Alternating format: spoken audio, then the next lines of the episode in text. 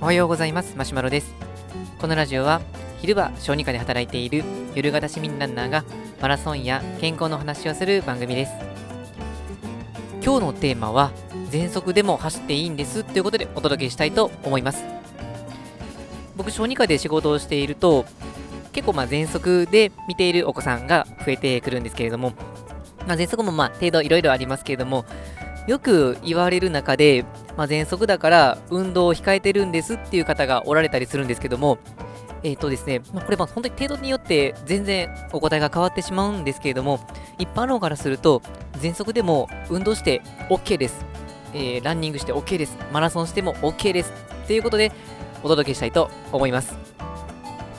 えっと、まあ、喘息って、まあ、聞いたことないという方は少ないかもしれませんけども、改めてこの、どんな病気かっていうことを聞かれると、まあ、イメージしにくい方もあると思いますので、喘息とはどういうものかっていうことを、まず簡単にお話ししておこうと思います。えー、喘息っていうのは、息の通り道が狭くなってしまう病気の一つです。ま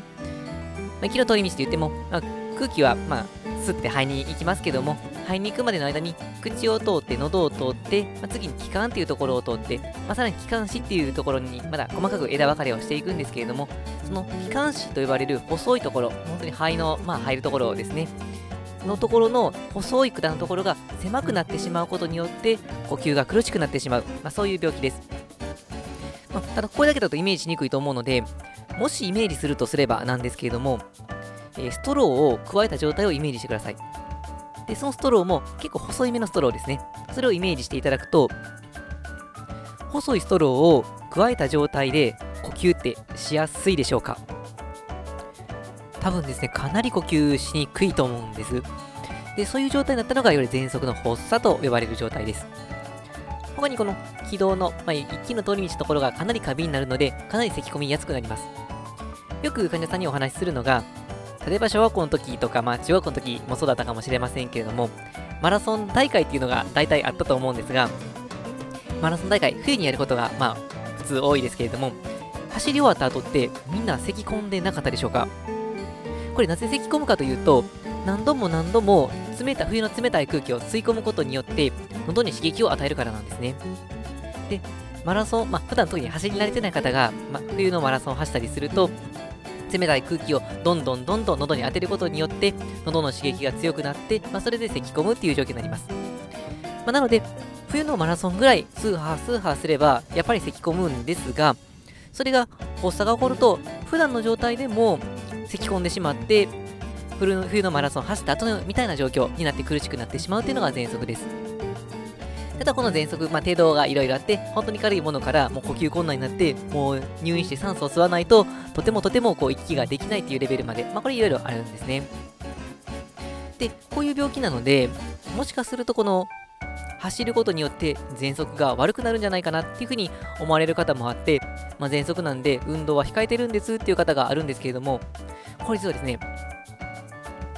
運動しっかりとしてもらった方がいいんです。で、ただ注意点としましてですね、喘息の方の運動していい時と良くない時、これは実は分かれます。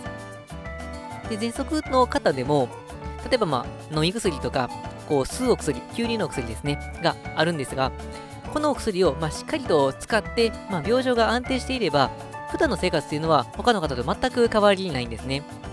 こういう安定している時には、他の方と全く変わりがないので、普通に運動をしてもらっても大丈夫なんです。激しい運動をしてもらっても大丈夫です。で、ただし、喘息の発作と呼ばれる状況があって、まさに呼吸が苦しくなってきて、気管が狭くなって、さっきの例えでいうところの細いストロを加えて呼吸しているような状況。こうなってくると、かなり刺激に弱くなってしまうので、刺激を少しでも少なくする必要があります。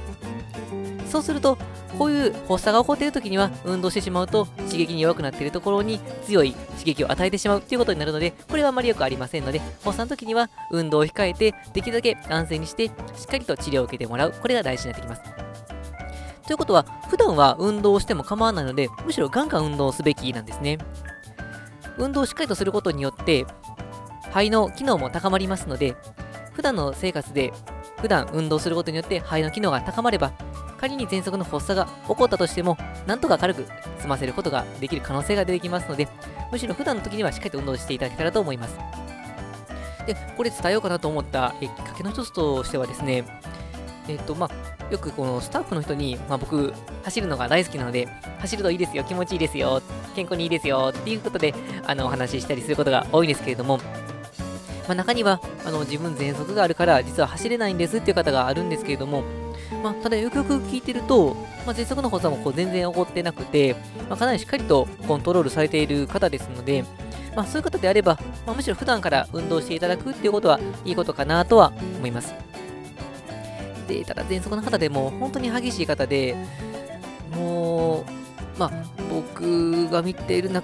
まあ、見てた中で本当にはわずかですけども、どんだけ治療しても全然うまくいかない、まあ、普段からかなりこの苦労しているしんどい状態でおられるっていう方がおられたりして、まあ、そういう場合にはなかなか運動を進めにくくはなるんですが、ただこういう方でかなり少数派になってきます。相当珍しいかなと思います。そういうかなり重度な喘息な方であれば話は変わってくるんですけども、まあ、治療を受けていただくことによって普段の生活が問題なく送れるようであれば、むしろしっかりと運動していただけるのがいいかなと思いましたので、で、喘息以外にも、意外とこのダメかなと思っ、まあ、病気何か病気を持っておられて、ダメかなと思っていたけれども、意外とこの、例えば軽い運動、軽いジョギングとか、10分15分のあの走るっていうことであれば大丈夫ですよっていうものもあの数多くありますので、もし何かこう、ご病気があって、ちょっと運動を控えてるんですとか、ランニングしたいと思ってるけどやめてるんですっていう方があれば、一度主治医の先生に聞いてみていただくといいんじゃないかなっていうふうに思いました。はい、というわけで本日の内容は以上です。このラジオではこのようなランニングに関する情報を日々配信しています。また僕自身はブログやツイッターなどしていますので、よければチェックしていただけると嬉しいです。それでは本日も最後まで聴いていただきありがとうございました。えー、健康に気を使いながら今日も楽しく走っていきたいと思います。それでは、さようなら。